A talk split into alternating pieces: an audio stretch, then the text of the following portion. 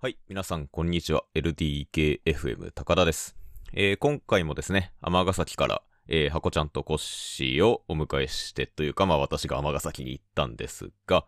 えーいろんなお話をしてるんですけれども、えー今回ですね、ゴールデンカムイという漫画のお話をしたんですけれども、我々ちょっと何も考えずにベラベラ喋った結果ですね、えーまだ最終巻すら発売されてない漫画の最終回のネタバレを普通にするというね、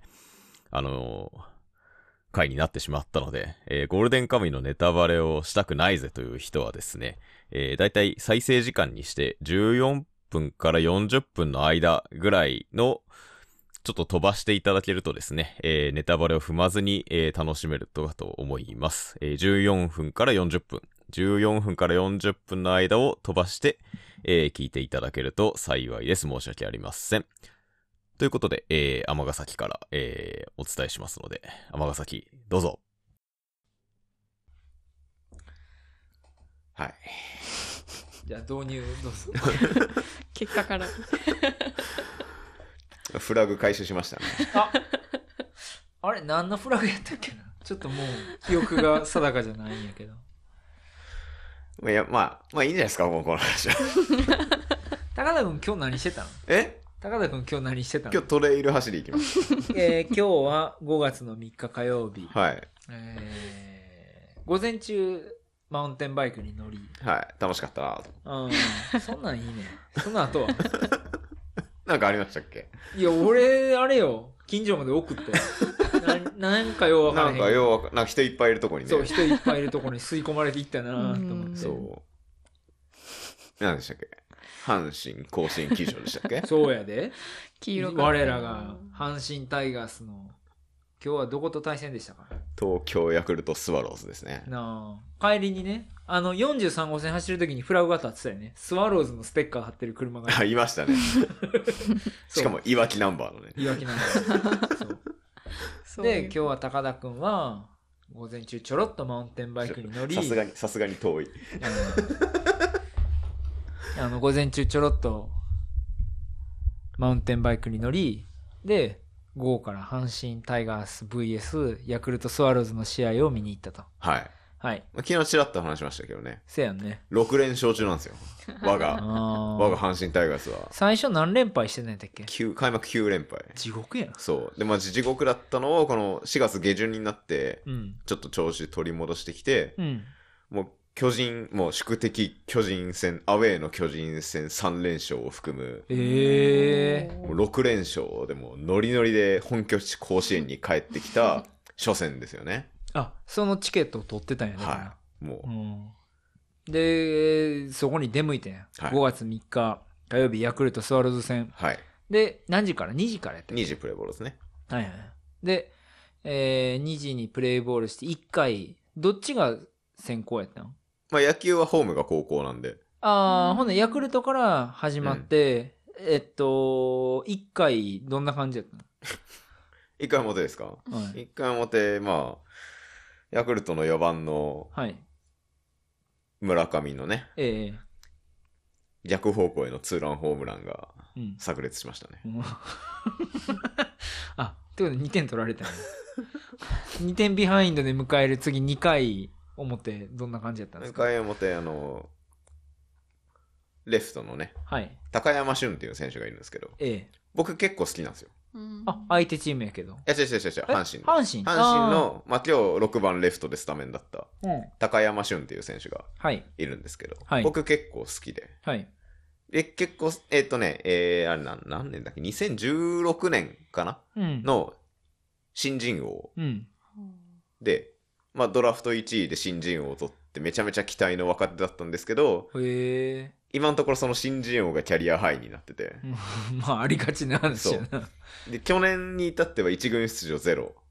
あ、でそうなんや。まあ、そろそろあの新人ドラ1新人王とはいえちょっと首が涼しくなってきてるなるほど選手が、まあ、今日スタメンでうん。で彼はねあの、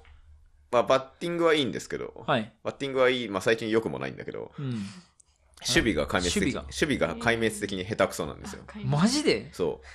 ええうのレフト高山のなんかクソエラーでもう1点取られ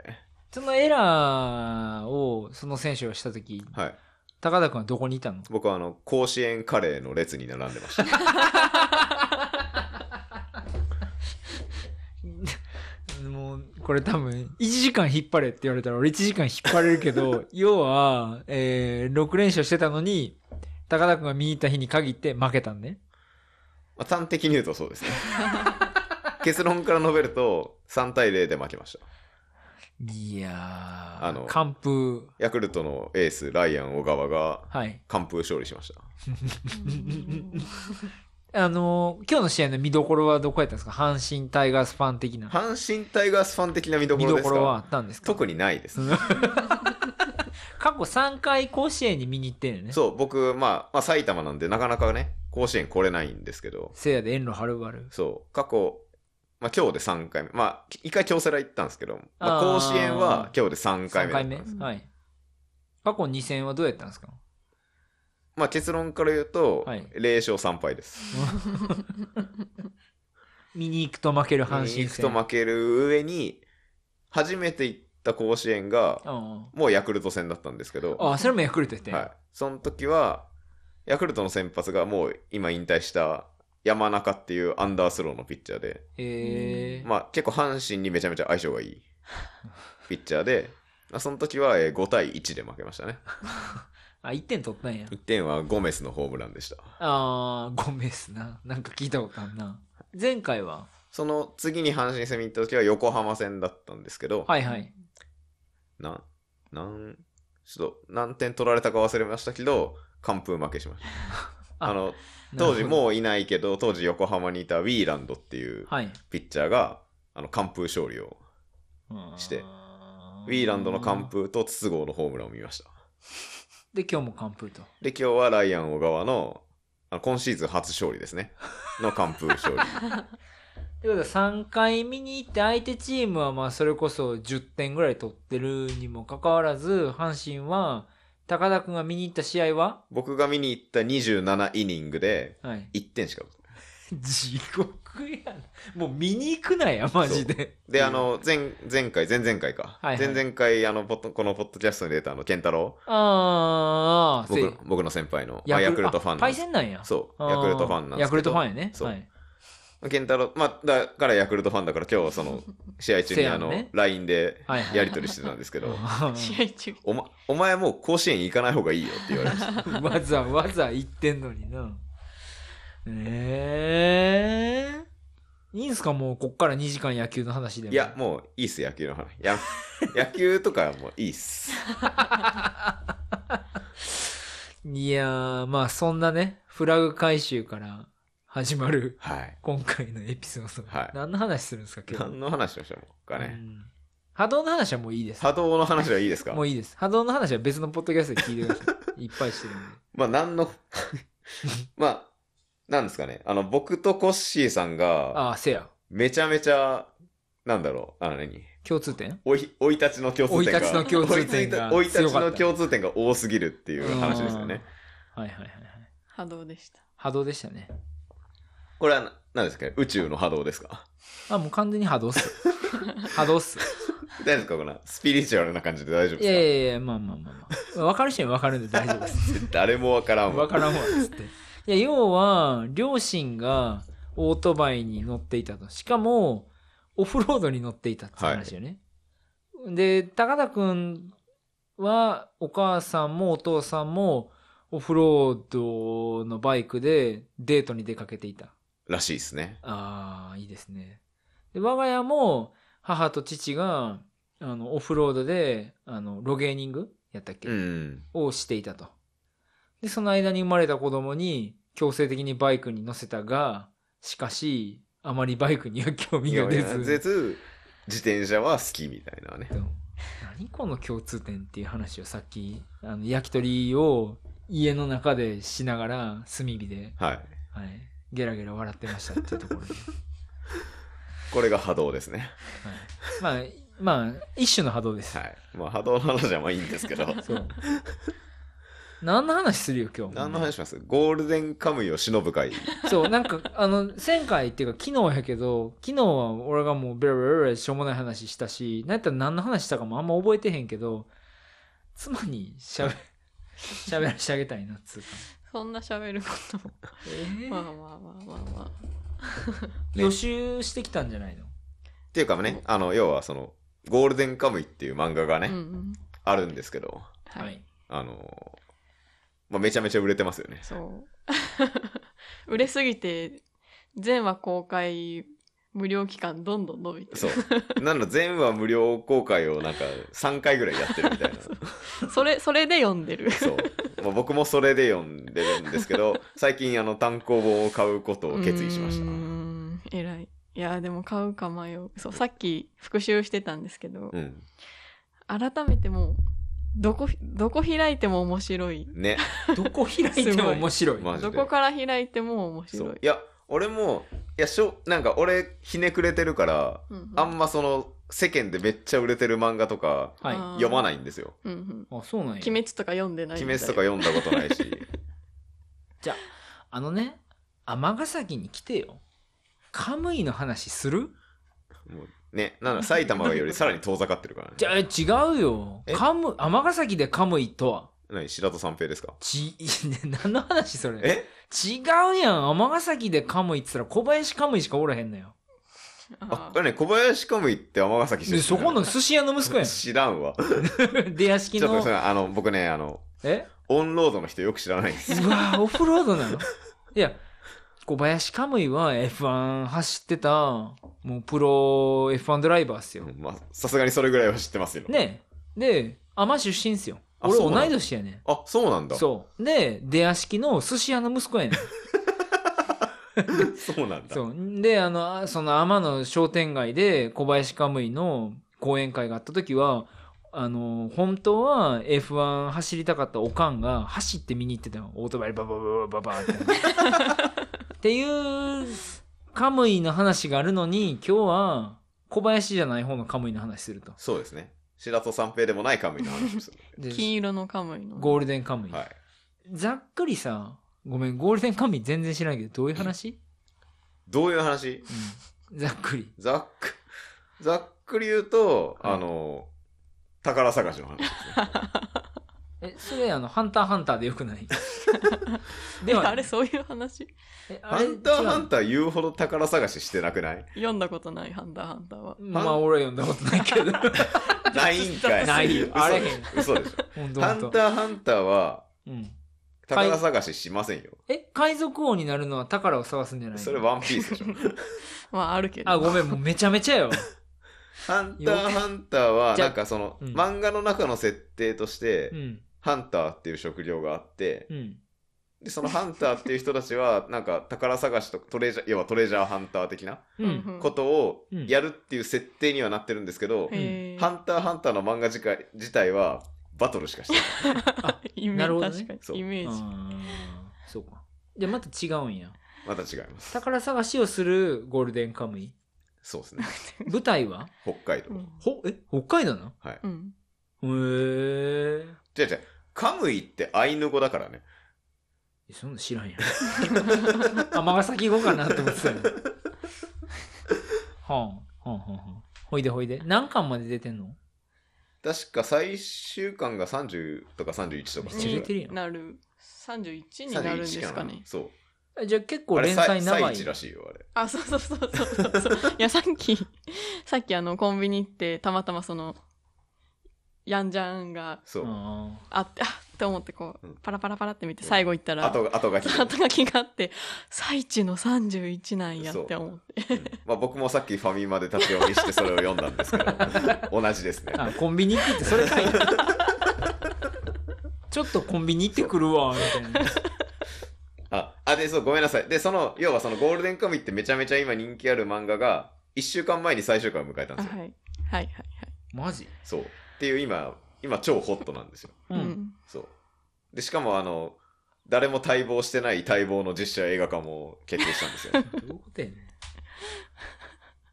うん。本当にどうするんだろう、実写化。そうっていうまあ今一番熱いと言っても過言ではない漫画が最終回を迎えて1週間後っていう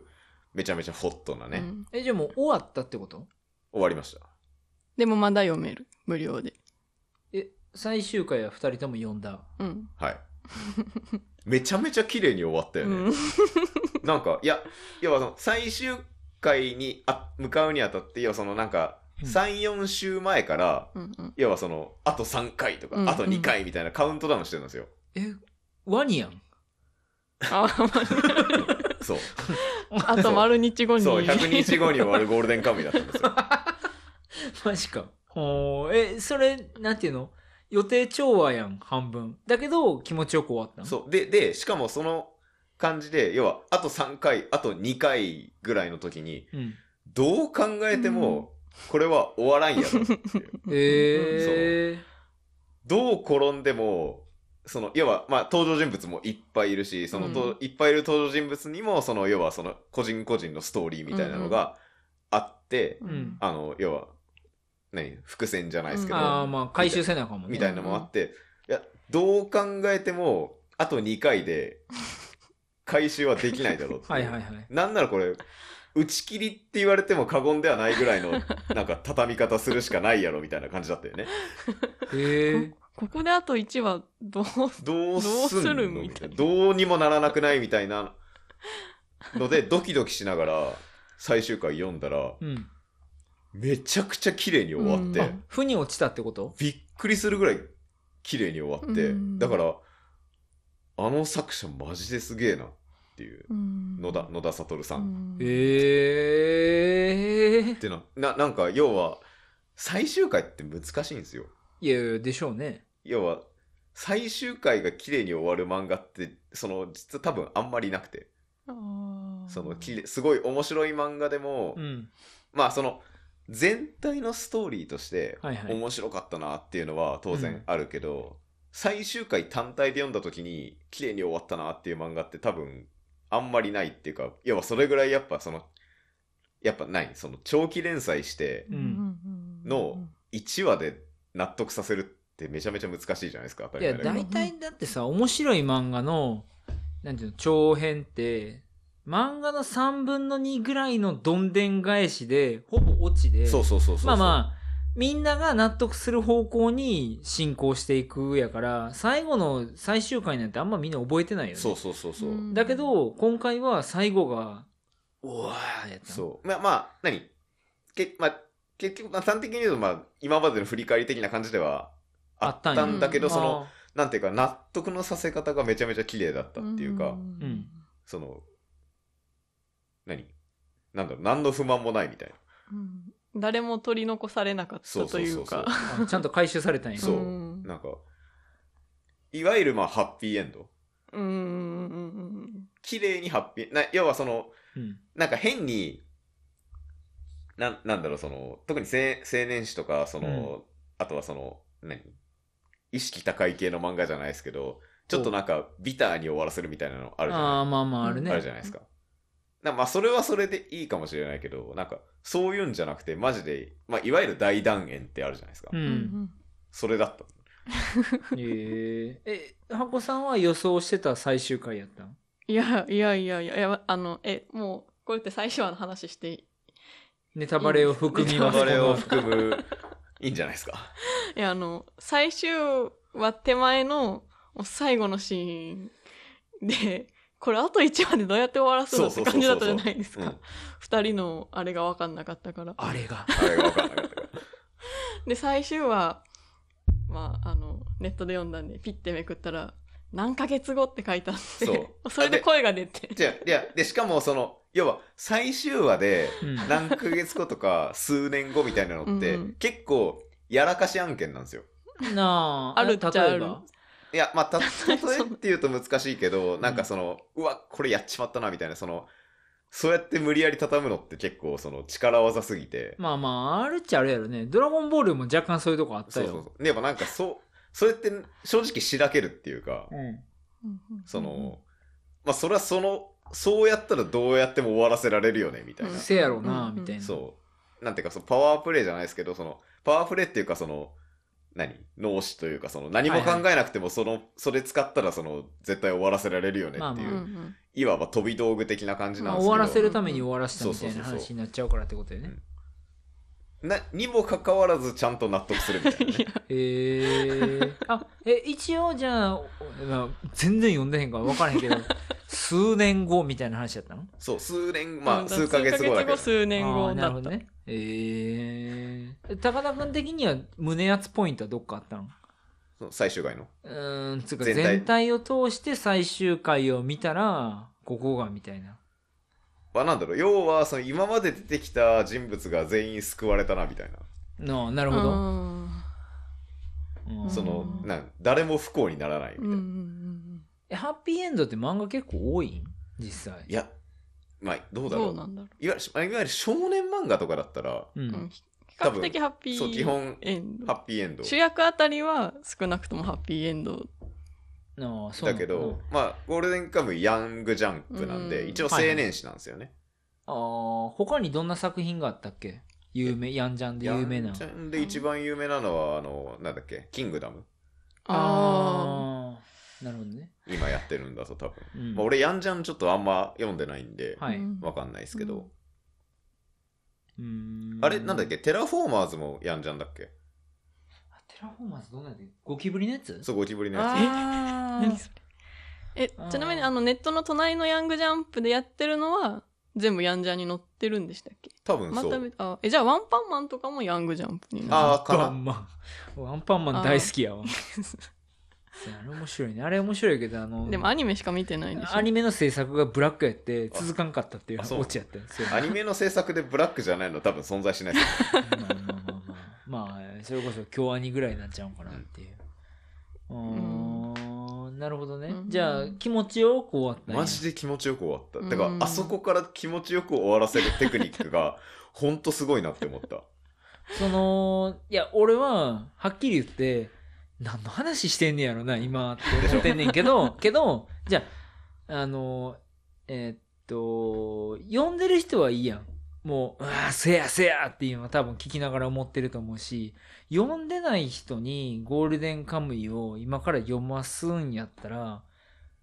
お前、こうこう、こういうことやから、ゴールデンカムイ読んどけ、みたいなど。うなんだよでまあまあ癖あるから なえいやそうなんうんいやだってい 私結構グロいのとか嫌いなんですけど、ううんんえ、グロインえしかも最初の方がの方がよりグロくない最です初かの方がよりグロ いなんかそうでもそれを乗り越えたのが自分でも意外だったなと思っておー殺し合い師とどっちがグロ いいやてか基本殺し合いっすマ ジ、うん、ええ殺し合い1殺し合い1って知ってる知らないあー誰もそれを知らなあーいじゃあ寄生獣とどっちがグ ロいあでもトントンレベルだよねあ結構グロいあなーうんえでもうんうんどんどんどんでもゴールデンカムイの方がコメディとか他の要素がすっそうごいそう多いからだ寄生獣に比べると、うえんー、うんあのね単純な描写的には寄生獣と同じくらいグロいけど寄生獣より絵が優しい、ああなるほど、あねー、確華にやか確うにん、うんより漫画っぽいしそうそうそうそうえー、うんいやまだ読もうってなってないですよ 俺を俺のなんかを転化させてほしいなっつうなんだろうあとなあとな何 あの月並みな言い方になるけどどうぞなんかこうギャグとシリアスのバランスがめちゃめちゃちょうどいい、 えでも、うん、そのバランスすごいうん天才天才えっていどうんなんかがあったやろなギャグとシリアスのバランスうーんなんかあったかなだからそういう漫全画体通してストーリーだけ一本線にして考えると、うんめちゃめちゃシリアスな話しててうんああそうなんやそうなるほどね要はシリアスに書こうと思ったらもう多分劇画タッチでめちゃめちゃ書ける話なんだけどあえて、めちゃめちゃギャグを入れてくるんですようんはいはいはいはいまただうんでもシリアスな話の中にギャグ入れると結構しらけるパターン多いじゃないですか、まあせやねそういうのいらんわみたいな、うんゴリ押しっぽくなっちゃうというかそうそうそれがないうん、そういうのは確かにその一つのどんな話ですかっていうのを一つ言うとまあ近海をめぐって人が殺し合う話みたそういそうなそうああ要感はじそだのけど北海道のそのアイヌはあの人がその要はなんか金ゴールデンうん金塊をなんか集めてうん隠したやつを巡って、うんあのいろんな勢力が殺し合いをするみたいなあ昔アイヌが隠してた金塊を今掘り今っていうか返まあす舞台は明治時代なんですけど、ええうん作中の舞台は明治時代なんですけど、なるほどうーん日露戦争直後ぐらい。うんうんうん。結構歴史の勉強にもなる。歴史あーどうなんだまろうあちょいちょいになるかな。まあ、史実、史実、史実どのくらい元にしてるのごめんあでも日露戦争の話とか結構ちゃんと書いてる俺の、あの、歴史の勉強になるは、ルロケンで、いや、勉強になったわーっていう感じやから。 じゃあずなるいりじゃあなります。じゃあなります。じゃあなはい。じゃあなります。オッケーオッケー。アイヌの勉強にもなるかも。ああ、じゃそれはいいね。そうそういう意味だと。あーしかもアイヌを題材にするって、うん。アイヌってめちゃめちゃセンシティブじゃないですか。まあ、特にこのご時世ね。このご時世要は、うんまあ正直めちゃめちゃ差別とかされてきたしでしょうね。あんまり詳しく知らないけそど、うあったやろうね。だし、まあ、多分今ももちろん差別残ってるしうーん。なんかそれを扱うってやっぱなんかその結構なんだろうその先住民族の差別みたいなのって、まあ、世界各国でもちろんあるまあ、あれ、アボリジニとかもそうやそもんうねそう、んとかいわゆるインディアあンのもそうですそうネイティブアメリカンとかもそうだし、うんうんイヌイットとかもそうだし、なんうんかはいはいそういう先住民族、差別されてきた先住民族を扱う、そのフィクションの中で扱うって、うん多分めちゃくちゃセンシティブだと思うんですよね。そうい。う描写は実際に出てくる。出てくる。ああ、そうなんや。あ、じゃあまあ、それを無視して書いてるんじゃなくて、それも踏まえて、踏まえて変えてるんだけど、ただその、別に悲劇として書いてないんですよね。悲劇として書いてないっ。ていうか、その、いわばその、アイヌのその先住民族としてのアイヌの暮らしみたいなのをう、ん。めちゃくちゃポジティブに描いてて、へええあ、なるほど。あそういう意味でも勉強になるね。そうめちゃめちゃ勉そういう意味ではめちゃめちゃ勉強になるしその、うんいや今残ってるそのアイヌの保護団体みたいなとこからもそういう面ではめちゃめちゃ多分評価されてる漫画であじゃあぜひ読んでくださいそうと。そうそうへえ実際アイヌの人ってどのぐらい残ってるというか、 どとその辺はごめんなさい、そここれねそこまでいくともう。まあ、あれやろうけど、うんでもそういう日本のそういう歴史で見ても価値があるんや。うん面白いねなんかほらあのオーストラリアのアボリジニとかももうそのアボリジニとして町としてその生存してるというかちょっと観光に絡んでるから、うんその価値を自分たちで見出してやってるような文化もあるけどよくわからんもんねその近くにいないと、うんどれぐらいのシェア率というかなんというかうーんゴールデンカムイねうんまあ気が向いたら読みますひたすらそういう小小難小難しいって言ったらあれかもしれないけど、なしに面白い。そうなんか単純にエンターテインメントとしてうんめちゃめちゃ出来がいい、うんえー近年まあ歴史に残る漫画結構たくさんあったと思うけど、うんどうその例えば何やったっけあのアホほど肌やったやつえ鬼滅の刃 とかあんなんとかと比べたりとかもしくはもう少しマニアックな漫画とかまあここ数年で完結した漫画と比べてどうなのいや全然歴史残るレベルだと思いますよね、うんへえいいややいやおみんな言うてるからそうせやねんなうんみいたいやな、だから俺はだからそういう何王道みたいなのを割と避ける人だから、はいはいだから僕もだからゴールデンカムイの存在はもちろん有名だから、うんえっとね連載7年ぐらいやってたんですよ、うん、って書いてた。うーんだからまあ7年で結構連載直後ぐらいから面白い面白いって話題になってて、まあ名前は聞いてたでまあアニメ化もしたしうんだ面白いよっていう話は聞いてたけどだ俺がこういう人だから全然よ読んでなくて天の弱でけなんか去年の夏にその要は最終章に入るにあたってその今までのやつをネット上で全話無料公開しますみたいなのをああなるほどやったんですよはいはいでその時にまあちょっとじゃあ読んでみようかなってなって俺もだからそだ去年だ俺も読み始めたの去年の夏なんですけ どでそれで初めて読んだらマジで面白くてええすげえほんなんだろうだからやっぱもうなんか同じことになっちゃうけどなんか作者のバランス感が本当にすごくて、そあのー要はそのギャグとシリアスのバランス感もそうだしそのアイヌっていうすごいセンシティブな話題を扱っててるにもかかわらずそのにもかかわらずでもその描写として腫れ物に触るみたいな感じでは全然なくて、うんうん結局そののそんなね普通そういうの扱おうと思ったら腫れ物に触る扱いみたいになりそうなもんだけど、うん全然そんなこともなくって、うんちゃんと面白おかしく描きつつ面白おかしく描いてるけど多分めちゃめちゃ取取材とかしてちゃんと描いてるみたいな、うんああなるほどねうーん一人一人の物語の入れ方もちょうどいいそうですでよね。そう登場人物もすごいいっぱい出てくるんだけどその一人一人のバックボーンとかそのうん。要はそのさっき言った近海を巡ってその戦うみたいな話だからはいはい。例えばその主人公チームとその敵のチームみたいなのでその近海を奪い合うみたいなあーところまがまあまるからそのでもその主人公チームの掘り下げ方もあるしその敵側の掘り下げ方もあるしあこれは実話とかは実話ではないですああ、もう完全に創作は創作なんや。なるほど。なるほど。ゴールデンカムイ。はい 気が向いたら読んでくださいああ、気が向くかな。 まあ実際読んだらおもろいんやろうけどな。今はね、高田君さんがあの、家を整理してて、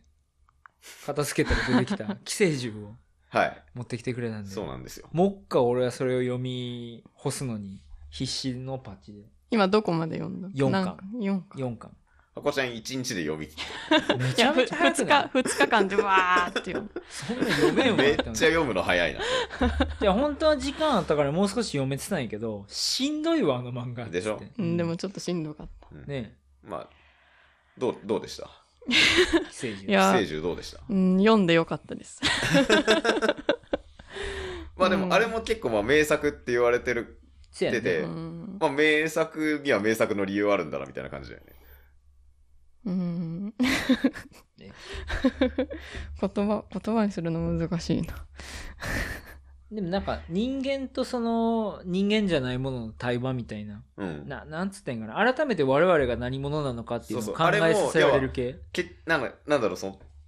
単純に言うとその人間となんかそのエイリアンじゃないけどそはいのはい。人間と化け物の戦いの話うんうん。うなんだけど、なんかそうちゃんとそれだけじゃないっていうねうんうんバトルものだけどバトルだけじゃないみたいないや、俺多分4巻はまだそこまでたどり着いてな いから、まだバトルしてるから、ちょっと、ちょっと、そっとしといてほしいんやけど。 でもなんかその人間対化け物で、まうあ、んその間にこう地球とか自然っていうテーマが、もうあるし入ってきてあーでなんかそれでなんか綺麗、なんか、なんか、 微妙にモヤモヤさせて終わらすっていうより、なんかちゃんとその主人公一人の答えがちゃんと出てて、うんあそれすっきりしていいなんかいいなって。そうだあれも終わり方めっちゃうまいよねへあーあのなんか作者の言葉がちょいちょい載ってるじゃないですか、うんうん完全版。であの、後藤っていう敵うんがいて、うんなんかそれをどうするか迷ったみたいなのが書いてあったけど、私は漫画にした結末がすごい良かったなって。うんいやーもうそれ以上ダメ、それ以上ダメ。今から読むから。いやでもちゃんと感動する、うん。ああ、いいですね。なんかなんだろう全然関係ないんですけど、えーうん、感動する作品を横島な目で見る人いるじゃないですかうん。まあ、そう流行ったらそうなるよね。はやいや流行ったとかじゃなくていわゆるその例えば映画で言うといわゆる名画と言われる映画とかっはいはいてあるじゃん。ないですうか、ん。そういうえなんか要はその泣ける映画を見て、うんうんちゃんと泣く人とあーなんか車に構えて見る人といるじゃないです かうん。うん俺はその車に構えて見る人大嫌いなんですけどうん。なんかいや純粋に感動しろやっていううんえーでもそんなんあるんちゃうんた、例えばどんな映画なんか、パッとイメージわかへんねんけど。あ例えば何ニューシネマパラダイスとかーごめん、見てへ んから。逆に見見てる。え映画でタイタイタニック。そんなん違う。まあでも、「タイタニック」まあ「タイタニックも」まあ「タイタニック」は僕はあの淀川長司がバカにしてたんでうん。ああのあー、さよなら、 さよなら、さよなら、つって。淀川長司が「タイタニック」バカにしてたからあのまあ見ましたけどはい。あでもそれなりに感動するじゃないですかちゃんと、まあまあまあ、ようできてるよね。そお金もかかってるしうね。そうそうそうそうなんか要はその泣けるシーンで素直に泣かない人みたいなのはえ、でもそれはさ、さっき言ってたその高田くんが車に構えてるっていう話と通ずるんじゃないのなんだろうなその一回手にしたら、ちゃんとそこはこう。いやそうそう見たんならその作品とちゃんと正面から向き合えよって思うああー、なんか共通の作品があったらどう捉えたかでわかんねんけどな。なんかあったかなコッシーさん好きな映画とかある俺え、仁義なき戦いうん意外なところ来たなさすがあの、まあ見てへんよね銃さすが銃撃戦の街うん尼崎ですねいや、まあ、仁義なき戦い、なんやろうな。映画なんか最近見たかな。なんかあったっけ一緒に見た映画。いや、泣くような映画は映画を見てない。せやんな。なんかある2分おきに人が死ぬような映画しか見てないですかあ、せやねんせやねん。あの、ホムンクルスとか、殺し屋市とか、そういうアニメはそういうのしか見えへんから。なんやろう。え、マルコビッチ7それ何が感動すんのあれ。あれは別に感動しないでしうん、せやねん。いや、でも、寄生獣の続き聞きたいんですけど。 あ、はいどうぞどうぞどう。いや、いや高田くんのょ。はい。 寄生獣の話の続 き。何何なんだっけなんだったっけいやいやいや、ある、ある程度俺は理解したよ。何もうこれ以上言われたらネタバレやからもうやめてくれ って。まあ、ちゃんちゃんと感動した話、うん。うん、うん。まあだから、まあ綺麗綺麗に終わったよねっていう、よかった。え映画な。え、あの、ジブリとかは例えば。あジブリ好きですようん。どれが好きえ紅の豚あーあれ私、は風立ちぬは泣きました。風立ちぬ俺泣けんかったわ ああ。ナウシカはあナウシカもナウシカ好きですですでも泣かないですけど泣ま気はしないまあせやちょっと、ちょっと違うくか。んうーん。なんかな、 まあ、今じ日まあ別にジブリではなな泣きはしないけどでもちゃんなんだろうそのちゃんとそのいわば作り手側がうん。感動してくださいって言ってるものはうん。見たんだったら感動すべきだと思うんですよき。エヴァ見たエヴァンゲリオンごめん見てないああ、そうか。合わねえ こなこら辺はすれ違ってる。全然合わ 合わねへんな。生い立ちと違う合わさらんな。波動波動来てないですねそうですね。弱いわ。今、微弱やわ。えー、なんかあったかな共通しそうな映画な。最近何見たかな最近見たのだ名盤ミリオってンしか出てこへんわ。トリュフしか見てないから。せやな。感動の映画な。まあ、いいや。まあまあまあそういうことですうそんういう。ことですちょっとマイク触んないでもらっていいですさかあ、すいません。あ、怖っ油断、油断しすぎ油。断も好きもならん、このポッドキャスト。咀嚼音とかダメなポッドキャストですいかや全然大丈 夫あの箱ちゃんの歯磨きの音はいいけどあのマイク触るのはちょっと困ります怖いなぁ歯ブラシの音入れてるポッドキャスト。 あんのかせやで。まあね、高田くんが我が家に来てくれて、今日で3日目っすね。はいすみません1日に来てくれて、1日、2日、すいません3お世話になりっぱなし日。でいえいえ。明日どうします かねね急にその 話そう。いや、もうゴールデンカムイ読んでへんから、それ以上付き合う。じゃあ、俺読んでへん漫画を引き出すの大変やったんやから、さっき。 そ酔うっですね払って、どないしようかなって。じゃあ寄生獣広げますもんえ待って、ゴールデンカムイでネタバレ的な話、話っていうか、どうぞ。今ふと思ったんですけど、はい鶴見さんが、鶴見さんの生死がうん結局明確にならなかったのも、うんあれすごいなって、今そうふと思いました。あ ーでしかも、うんなんだその生死不明系のうんうん終わり方って、うん、割とモヤモヤ残ることの方が多い、うん、うん。けど、例えばあの浦沢直樹の「モンスター」とかがそうなんですけどうん。いあ読んでた。あ、や読んで 読んでない。浦沢直樹は21世紀少年しか読んで私は読んでなない。い。いや、じゃあ20世紀少年か。うんそれもなんか生死不明にもかかわらず、別にそれでいいかなって思わせる感じだ、ほうほう。うーん。そうなのそう私はそっち、それは読んでない。え違う違う違うあ、ゴールデンカムイ、うんそそうそうそうそうそう。うん。いやまあ、それは残された二人があんなだったからだと思うんですあけーど。確かにねなんかうん前に進んでいく感がすごい、そうそうそうそてう。かあのあの物語上で一番成長したの小糸勝利いやめっちゃ言われてる。すごいな。でも漫画好きやねんな。うーん。いやそううーん。いや、まあまあ嫁ほっといたら漫画が続々とこ う、我が家に宅急便で届いて、うん棚にどんどんどんどんこう、新しいのが埋め込まれていくんやけど、俺あんま漫画、読まないのうん、うん特定の気持ち悪いのしか読まへんねんけど、 気持ち悪いのしかない。特に何が、鬱になるのしかそう置い鬱てない。になるのが好きやねん、 俺は。えっとね、ホムンクルス、殺し屋一私にとってはデスノートも結構あ、鬱で、なんまだあまあ、けデスど。ノートもまあいいね、あーとか。デスノートはなんかも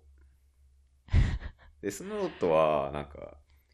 エルが死ぬまでが面白すぎて。あ、そうやね。もうあの後グダグダやもんそな。う、エル死んでからがグダグダすぎて。そうやね。なんか、プラスアルファでつけたみたいな。あちなみにゴールデンカムイも、ううんん。ぶっちゃけ、網走行くまでが一番面白かっああ。た。網走から先がちょっと打足感があった。うん 確かにしばらく。まあ、だそ、この、このな、このシーンはいらなかったなっていうとこは、個人的にはあるけど、どこですかえ、いや、こ あ、その、カムイの話、あーあん、アイヌの話した後にあれだけど、あの、アシリパが謎に映画を作ろうと思った回は、私 あれで、あれ、ああれちょっといられいらんかった。 あれ別に、うーん、なんか、うーんって思いながら読んじゃった。い や、ってか、うーん、あの、映画の話が全部チンポだったから、 うーんって思ったのかもしれない。でもあそこ、あれじゃんあの、谷垣と近橋の別れにつながるシーンがあったから、 あーだ大事かもしれない。 お父さんとお母さんの写真もあったし、ああ、そうね。うん、そこは良かった。でも確かにちょ、ちょっとだから、あの、網走の後ちょっと間延びした感があって、うんうん。今本棚を見てきたんですけど、はい隣人13号とかしか出てこんく て地獄やなって感じだってもうええわ、越山家の本棚地獄ですね。うんまあまあ俺のね俺のはねいや妻のはちゃんとしてると思うけどそうなんですよねなんかあんまちゃんと立証してなかったなーって感じてかなんかそんな自分の漫画読む量人並みだと思ってたけど、てか私が人並みなのか多いのか、コシが少ないのか、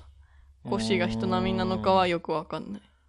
わかんない。俺も多いのかどうかわかんまなあい。ブラックジャックは大体読んだけど、 あーまあ、ブラックジャックは好きやなあ、そういえば、あの、俺明日、あの、手塚治虫記念館行こうかなと。ああーーいいやんいいい。やん行っておいでや宝塚そういえば、い、い行ったかえ行った気が行っするた、行った行った。うん行った行った。そうやろあの、ブラックジャックの、えっ、ー、と、し、何億円っていうシール買った。 ちょっと伝わらんから。え手塚治虫好きなんやそう、あのね、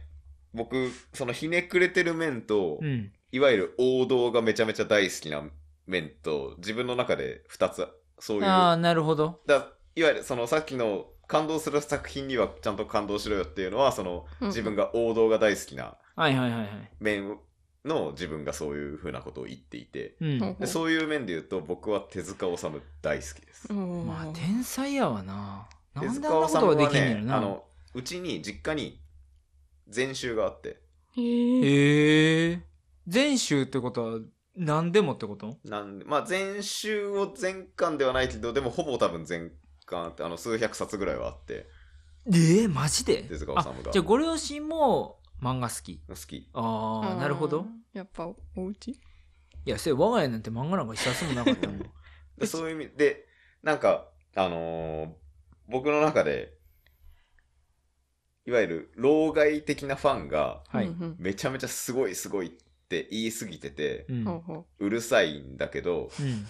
でもマジですごいなっていうのが、まあ僕の中で3つあって、うんうんはいビートルズと、ああハッピーエンドと、はい手塚治虫なんですよ。ああなるほどねそう、結局、ビートルズ、ビートルズも、まあ僕結構音楽好きなんで、ううんんビートルズも、まあ、最初、まあ、聞きますね。なんかそのスタンダードすぎて、ちゃんと、うんちゃんとうんと、ここは通っとこうと思ってうんうんはいはい聞いて、で、あれもなんか信者すごいじゃないですか。まあそうねそう。で、信者すごすぎて、で、もうちょっと深掘りしていくと、要はそうの、んビートルズが、信者的にはそのビートルズが圧倒的にその当時、1960年代の中では、圧倒的にすごくて、うんその時代を超えた音楽をつ彼らだけが作ってて、みたいなことをうんうん信者的には言うんですけど、うんもうちょっとその深掘りしていくと、同世代にいたビートルズと同世代にいたバンドにもすごい人たちがいっぱいいたし、うんうんあの世代ってなんやろ、まあ M c MC5 とかその世代あわかんないあまあ、ビートルズと似たような感じだとキンクスとか、ああ、なるほど。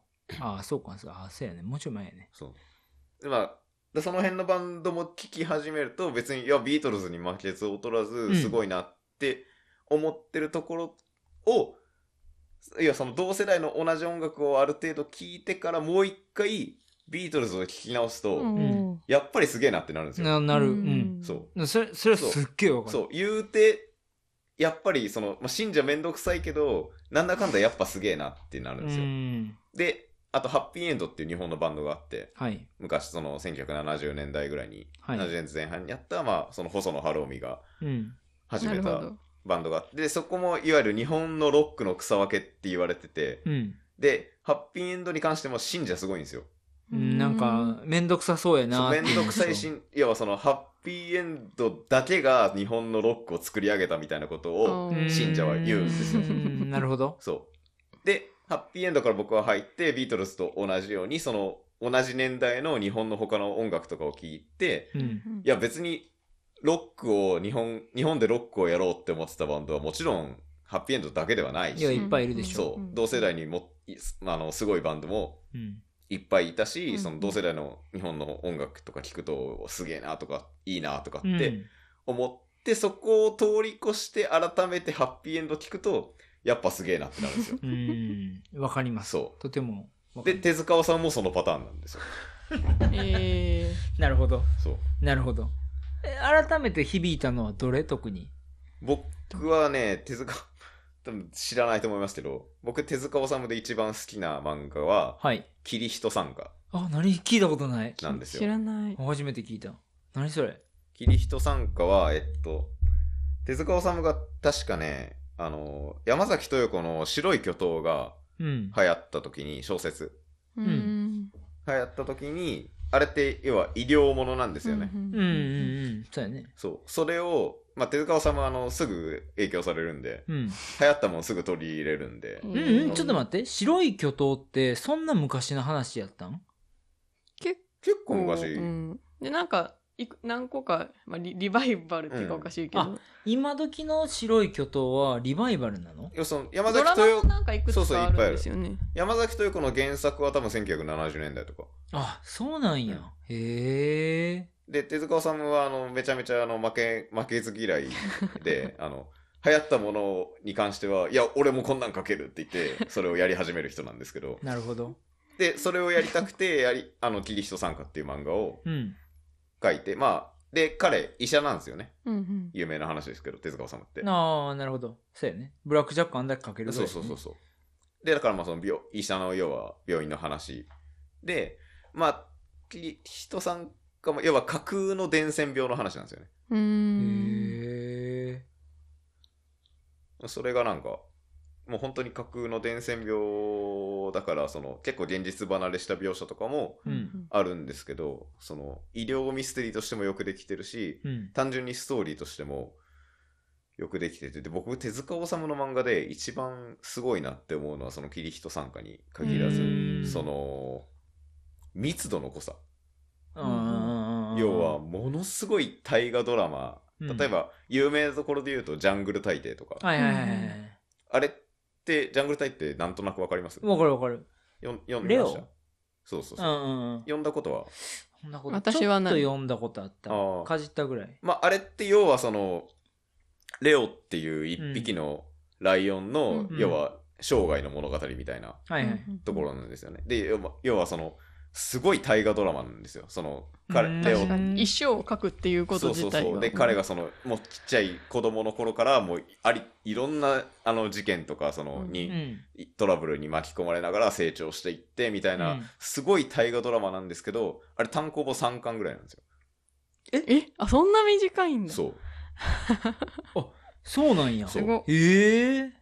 だしそのキリヒト参加っていうのもものすごい大河ドラマでもう主人公がもうありとあらゆるトラブルに巻き込まれてもうすごいうん視点抜刀しながら苦労するみたいな話でその日本だけじゃなくてその世界にも世界にも股をかけていろんなそのことに巻き込まれながら成長していくみたいな。うんはいはい話で、そのものすごい密度の大河ドラマなんですけどそれも4巻ぐらいなんですよおすごいな。だそのなんだろう結構その今時の漫画って水増しじゃないですけどいや、引きそ長れいだってそ、三、何十何巻みたいな感じそうやそうもんそうね。そうだからそのなんだろう終わらせられるのもすごいしそれだけの密度の話をその 短さで描け描けるでその読ん読み終わった時に要は3巻の漫画って要は一瞬で読み終わるじゃないですか、まあねうんうんただその読み終わった時の感想が3巻読んだ時の感覚じゃないんですよねああわかるなんかちょっと異世界に自分自身が転生した感覚になるというそかアドルフに次を読んだ時はいにはいそれを思った、そうアドルフニスグもあれ結局結構厚めの単行本で上下2巻とかでしょあそうなのそうあれ俺全部持ってるけど6巻ぐらいじゃなかあったっとけああそうあれか完全版だからか俺が見たのはまあ、多分一時期 Kindle かなんかでうめっちゃ読んでたそうよね。でも言うて6巻ですいよやせやねうんん今時めちゃめちゃ濃いのよあれそうなんかまあ引き合いに出したらあれですけど、うんワンピースなんか6巻で何も話進まないですよあそこにありますけどね。いやまあそういうもんよねそうんうだなんか手塚治虫のいやーほ一番俺がすごいなって思うのはそのだから密度の濃さはいはいなるほどなるほどああ言ってる意味はすっげえわかる、うんしかもまあよう考えられてるしねまあまあそのアドルフに次ぐを引き合いに出すとえそこまで考えてこの作品作ってたそうんみたいな後で思うもんねで絵もめちゃめちゃうまいじゃないですかまあね、うんそうやね分かりやすいね、うんすごくうーんそのいわゆる昔の少年漫画っぽい絵だからその結構スルーしがちだけど、はいよく見ると絵めちゃめちゃうまいじゃないですかうーんなるほど、なるほうん。ど。うーん。明日ね、宝塚、宝塚行ってきます手塚治虫記念 館。はいーどうなんだろ地元の小学校で、その、なんていうの遠足とかで行くけど。ああいや、でもあれは価値がある。まあ学校に実際手塚治虫置いてるからみんな親しみがあるしうね。ん、まあだって、なるほまあ多分全国の小中学校にブラックジャックと火の鳥を置いてるはずなんですよ、まあ大体そうやねん大体小学校で触れる。うんうんでも、火の鳥難しくて、読んでないけそう小ど学、生にはちょっと早いけど 途中までしか読んでない。うんちなみに火の鳥も僕大好きで好きそううん俺読んでへん火の鳥はね一回ちゃんと読んだ方がいいですよあれはちゃんと読むべき漫画だと思火の鳥が一番手塚治虫作品では長いってことになります。う長いまあそうですねつくづいてはいなんちゃら編っていうのが多いんですようんそうね。うんてかまああれ彼のライフワークだからあああ、そういうこそとうなんやか。なる多ほどね分彼が一番描きたかったのは多分火の鳥うんへーそれはなんとなく。だから宮崎駿の風立ちぬみたいな感じなるほどね。うんいやー、そうか。偉大な作家のそのライフワークはまあ確かに読んだ方がいいような。なそんうかかないや、キャッチーなものに手を出しだがちやからさ、う面ん白そうな作品読んでまうねんけど。なんか時々アマゾンで、なんか手塚治虫作品が0円とかであはいはいはい 出てたりして、でもそれうはんそう1冊とか2冊とかの漫画で、見たことないのばっかり出てくるから、キリがねえっ て思う。すご図い書館に行くとタダで読めそう。そう、でも逆にそう考えるとなんか、長い作品ばっかり読んでるかもって思う。なんかブラックジャックとか、はいはいはい三つ目が通るとか、うんえっ、と、七色インコとかも結構好きなんですけど、はいはいはいあれも10冊はないけど、まあ長い方長い方ですよね。あと、あ海のトリトンは短いかな。ぐらい。あと何読んだかな。うん。とか、そう考えると長い。もうブラック・ジャックも別に全部通してそのストーリーになってるわけではないやろうし、うんちょこちょこはあるけうんど、そうそうそうままあ、あれは別に全然つまみ読みできるから、うんうんうあ、うんん。よう中華料理屋で読んでた わ。なんか置いてあってん。はい、うんということで、じゃあ、まあ明日は、手塚治虫記念館へ行かれる。そうですね。うん、いいですね。ちょっと小山さん、沢田時ぐらいマイク遠いっすね。うん、遠いですね。うんはい。はい。ってな感じで。 はい。あと何の話しま何の話しすますかな んかおすじゃすおすすめコンテンツないんですか で要点もグダグダなのよねあ。ブラックジャックシール150億円いただきましょうシールだっ た ないっすよ。ああったな、それな。結構最初の方のあの、じゃあ、いくらで直してもらえるんですかっていう。150億円いただきましょう、ね。あったあった。 おすすめこ、いやなんかあったかな。私三つ目が通る好きすぎてうん呪文を覚えてました 知らんやうろんわかる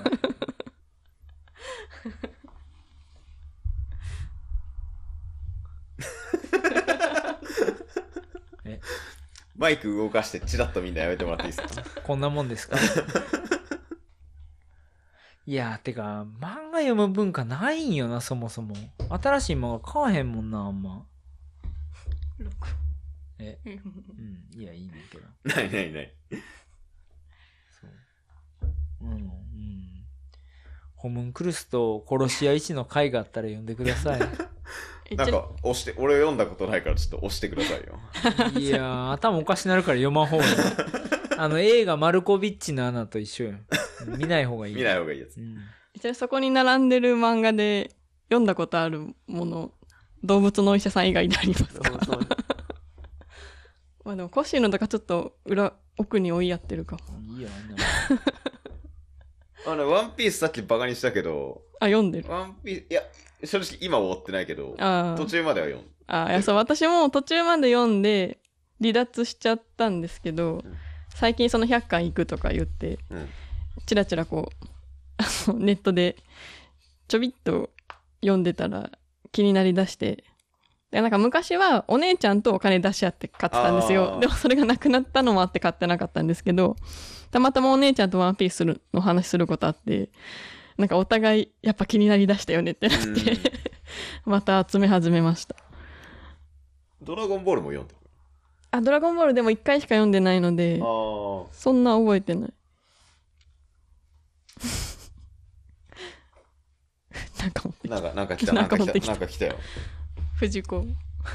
いや俺が俺がねあ、いいの持ってきました唯ね。一一個だけはい人様におすすめできるのは、あのドラえもん描いた藤子 F 不二はい雄はい。の、えー SF 短編集いいの持ってきましたね。 SF 短編集やけどこの SF は少し不思議な少し不思議なんですで SF 短編集いにいっす。いや、なんか藤子 F 不二雄の SF はすごいっすよね。なんか当時 A の方が好きやってん最近亡くなられたよね、ううんんうんうんでなんか「笑うセールスマン」とか、うんあのちょっと怖い作品というそうねかアナーキーな感じのね。そう、アナーキーやから A やろうみたいな感じやったけど、実は F の方がだいぶいかれてたっていう話で、特にこの SF 短編集の、あの、細かいストーリーは、脳みそ溶ける系ですごいいいよねっていう。あと、あの、僕が、あのー全然面識はないけど、ツイッターでフォローしてる、はいあの同人作家の人が、はい。よく言ってるんですけど、藤子 F 不二雄は、漫画が異常にうまい。ああ、絵がうまいいや、絵とかじゃなくて、漫画がうまい。 その小あー回りだったり、表現としてね。そう、表現だったり、小回りだったり、セリフ回しだったり、う。んっ。ていう、いわゆる漫画が異常にうまいってよく言ってるんですよ。なるほどね。うん、なるほどね。だから伝え方が上手なのね。そう、だからその、漫画を、その、まあその、まあその人も言うて、ただのぞ同人作家だからあれなんですけど、はい。その人が言うには、その、漫画を描きたいって思う人は、まずドラえもんを読めっていう。あーまあまあよくできてるよね。うんせやなこの中でどれが良かったかな私も多分まあ、コッシーの漫画あるから、時々立ち、 立ち読みっておかしいけど。うん。どうぞ立ちつ読まみみしてくだ読さみいするけど、藤子 F 不二雄のこれは多分立ち読みしたけど、これも怖くてやめ た。怖いよなこの人がドラえもんを描いたとは思われへんよ な、ね。で前巻俺怖くてやめ Kindle では一応持ってんねんけど なてかなんか多分ね、漫画描くような人って、みんなね、闇抱えてると思うんですよ。手塚治まあ虫も、結構やばい作品ちょいちょい書いてて、うんいやあれなんだったっけな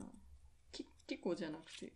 あやこ。あやこって読むんでしたっけそうあのあや奇妙の木にそう、あれもえぐい話でしょ。それどんなんやったっけなんか知ってんななんかそれもアマゾン出てきてへえと思って買ったけどうんこれは偉いものに手を出してしまったってそう思ってそう読み終わった後に思うんっ、たあれはね、へえで読むとね、後悔すうる。んえー怖ういんまあ、うんまあ漫画俺からはそれぐらいですかねはいあとね、俺、読んだことないけど、うん実は気になってるのが、ドロヘドロ。あいやドロヘドロはいいです ちょっともっとプッシュして。ドロヘドロヘドロでもドロヘドロもグロいけどなんで読めたんだろうなうーんえ、逆にグロくて読めなかったのってなんか、何え ーなんだろう。いや、うん、 読め、読めないことはないけど、読んだ後、うーってなる。まあそれこそホムンクルスいやでもそれグロいとはちょっと違うなホムンクルス、えぐい話だよね、あれね。えうぐい、ん、まあ、うん、まあ、ホームンクルスはまあ、ね、メンタルヘルス的な話、いい よ。まあ、あんまり語ることはないよ、それについて。なんかドロヘドロはそもそもドロヘドロの後に出た「大ダーク」っていう漫画があって同じ作者でほなんか大ダークを先になぜか手に取る気持ちになって、大ダーク読んだら、それもめっちゃ人が死ぬんですけど。 でもなんか面白くて、まあ、これだったらドロヘドロ人気らしいから読んでみるかって思って、読んだら、 ハマりま した。う。ど、どういう話だっけえー、あ、えーどういう話って言ったらいいんだろう。なんか魔法使いと、えっ、とまあ普通の人間っていうか、っていう住む世界が分かれてて、でもなんか魔法使いが魔法の練習をしにその普通の人間の世界にやってきて、まあ最初の方はその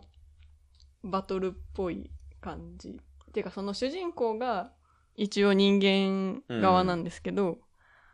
魔法にちょっとかけられてて顔がトカゲになってるんですよ。あでその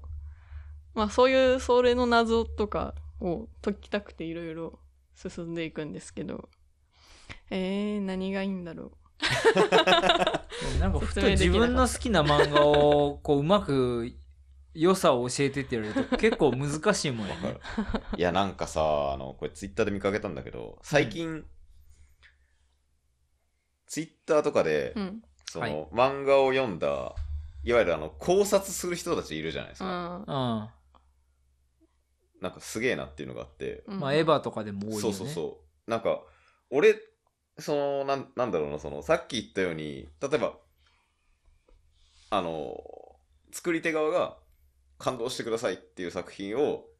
あの、普通に、もう何も考えずに正面から受け止めて、うんうん感動したっていう感じの人なんですよ、僕は。ううんうんん。うんうんなんか、考察する人たちって、そっからもう一歩先に行くじゃないですか。まあまあまうあ、んそうね。そうなんか、それが俺、できなくて。いや私もできないそう。で別に、それが、何、できる方が偉いとかそういう話ではないんだけど、うんうんうんうん。なんか、そういう人がツイッター上に溢れすぎてて、うん。なんか、え、みんなこんな考えて漫画読んでんのって いう、ちょっと思うところろが。があって、うん、めっちゃ思うそれこそゴールデンカムイもそめっちゃ多かったし終わった後もそうまあ、ちょっとそれを見にう。そう。検索そうをしたけどでそう、実際そういうのを見て、へーって思うんだけど、うんな、なんていうか、それを見て、へーって思っちゃうと、なんか、自分の純粋な、うんあの、ファーストインプレッション の感想が薄っぺらすぎて、その、自分の感想がどっか行っちゃうんですよね め。っちゃわかる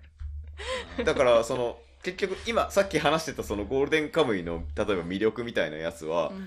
話して話しながらこれは果たして俺が本当に思ったことなの かそのツイッター上の考察を見てへーって俺が思ったことをただその言ってるだけなのか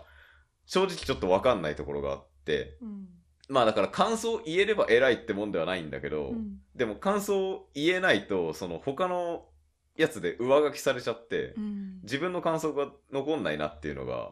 結構そ の今そのネット上に考察する人が溢れることによって起きていてうんうんううんん、なるほどね。でもファーストでもファースかといってそのファーストインプレッションの感動を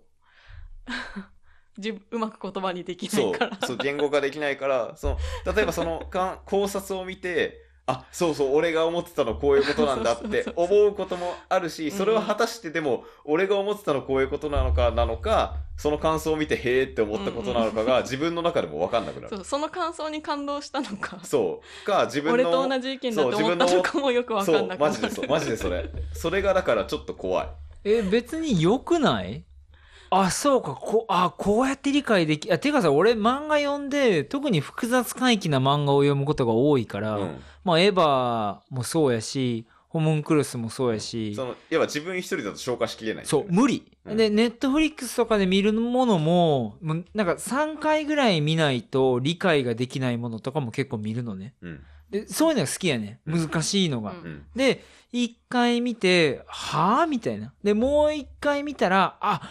これここで辻褄を追ってたんやみたいなで3回目ぐらいまで見てから考察見てうわ全然気づかへんかったわみたいなその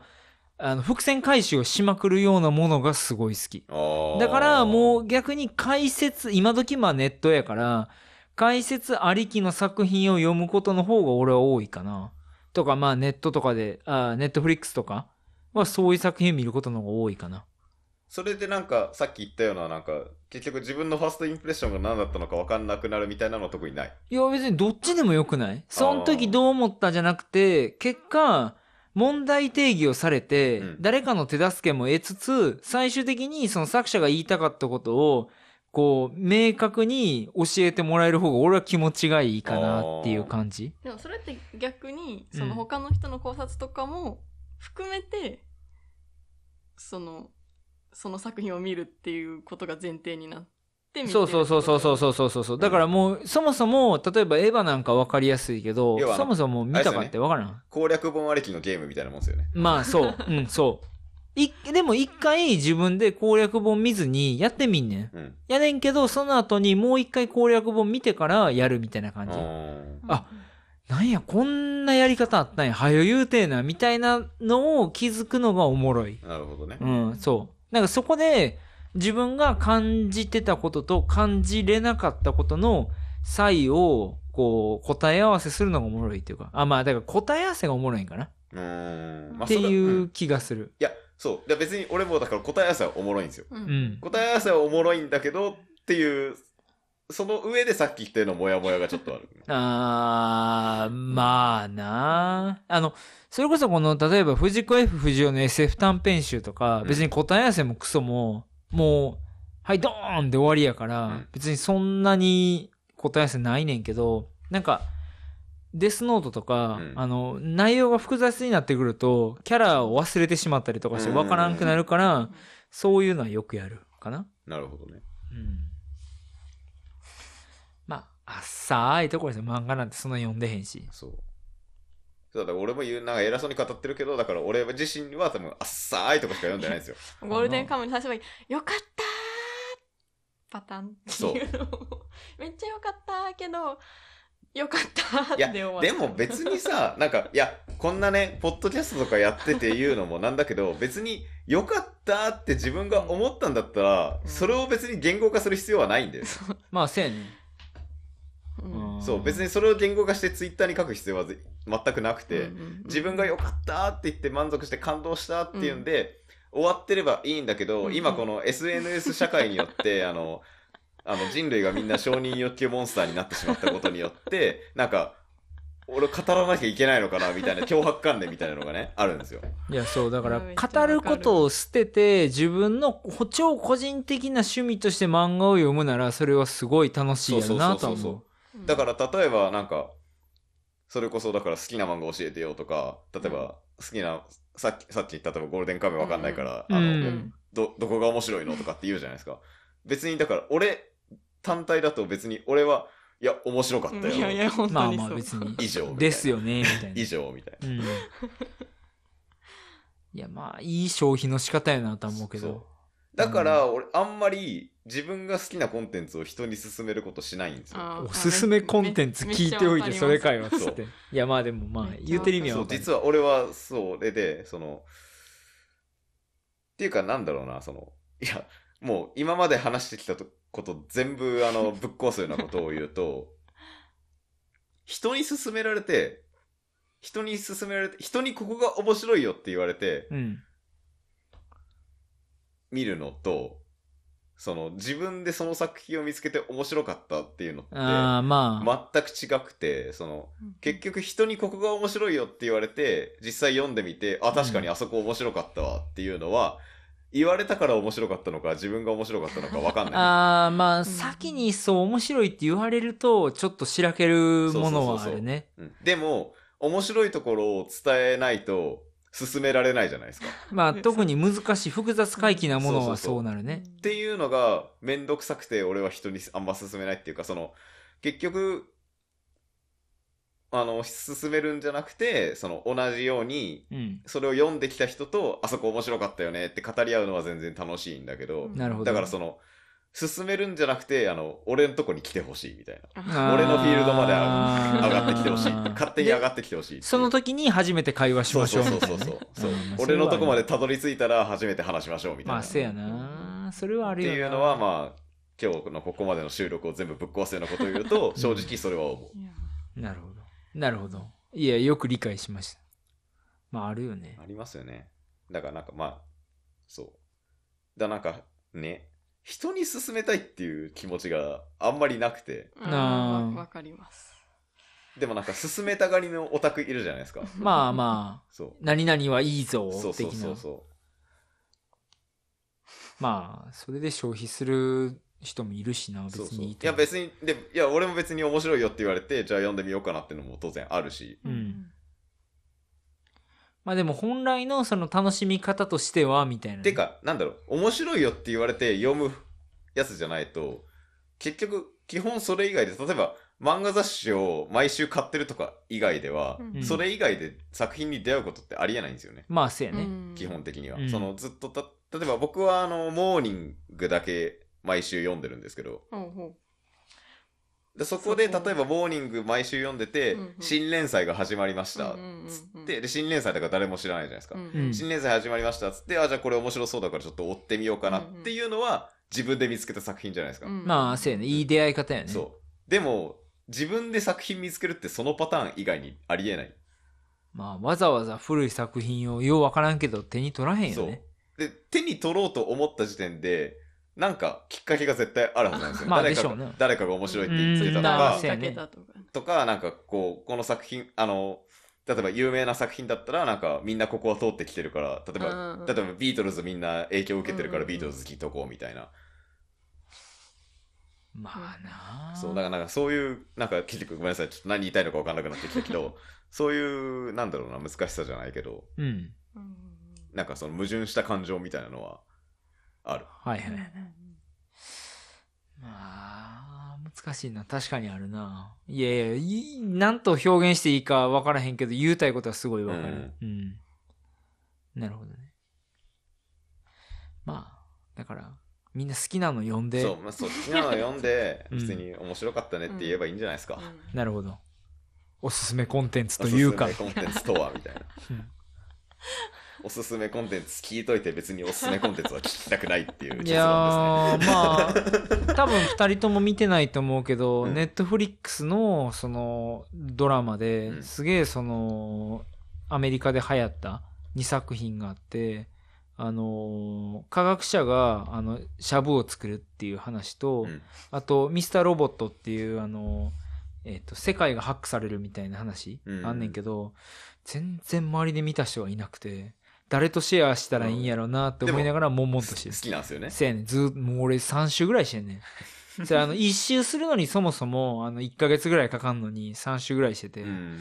誰か語れる人がいたら語りましょうっていうてかドラマ3週ってすごいよね話。 同じのみんな好きやねん俺。いや私あの「風の谷のナウシカ」を一人金曜ロードショーって言ってマックでまあや DVD ってんななよんじゃんく流なして何度目だな、牛から。それをまあコッシーとか、まあ、ほ他の人に突っ込まれたりするんですけどうん。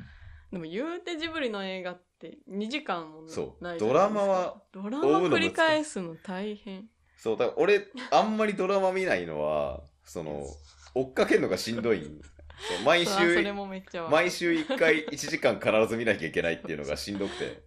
いやだからよっぽどもうだから改めて終わってるやつしか見ないけそどうね。。まあ、と言いつつ僕は大河ドラマ追ってますけど。 大河ドラマなんや。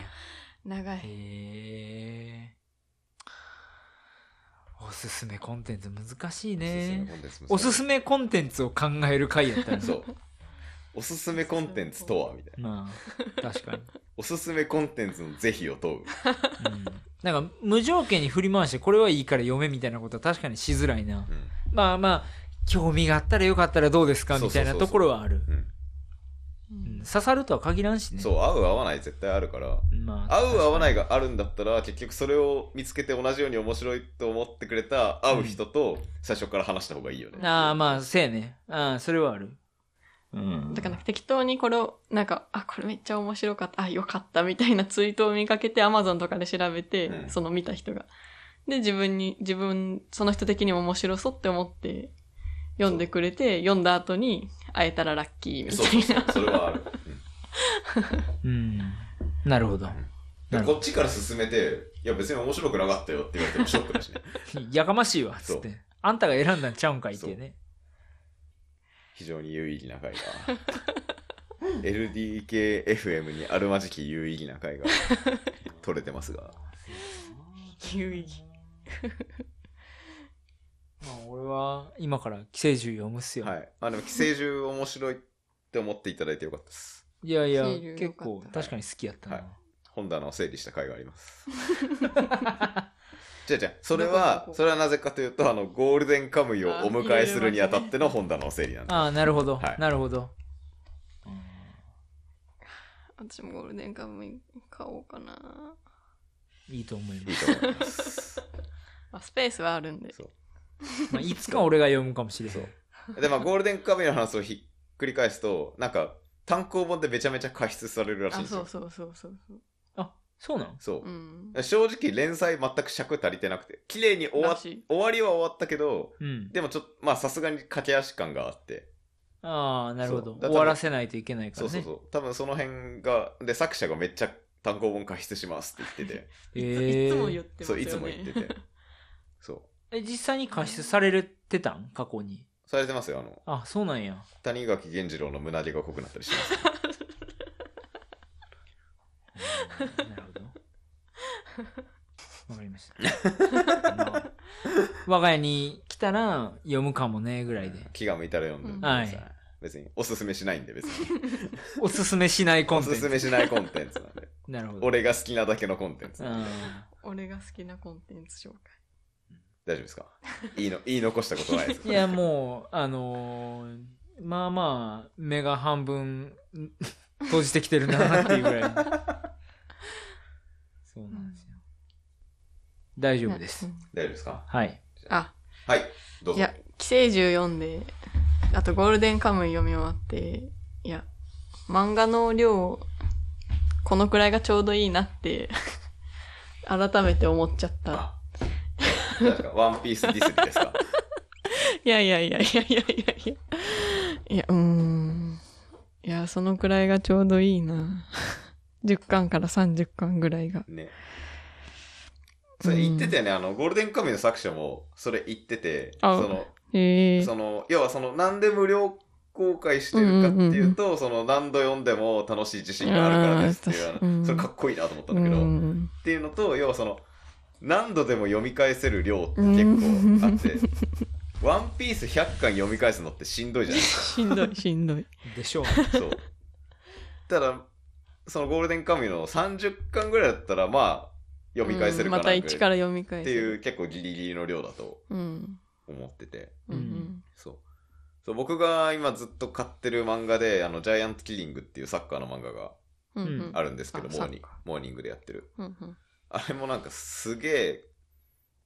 で、今、今現にリアルタイムで連載してて、うんうん連載も追ってるから、その、リアルタイムで追っかけてると、その、ダラダラしてる感ってあんまり感じないんうんうんですよね。うーん。そんなもんなんや。そう、実際単行本になって、一からってか見ると、え、こんな長えのみたいになるんですけど、リアルタイムで連載1話1話ずつ読んでると、その、要は1回に読むの1話1話だから、うんあんまりそんな長いなっていう感触がうんうんないんですけど、そのジャイアントキリングもまあまあ長くて、今は60何巻とか言ってて、なっけう。んすげえなそう。しかも60何巻言ってんのに、物語の中でまだ1年経ってないんですよ。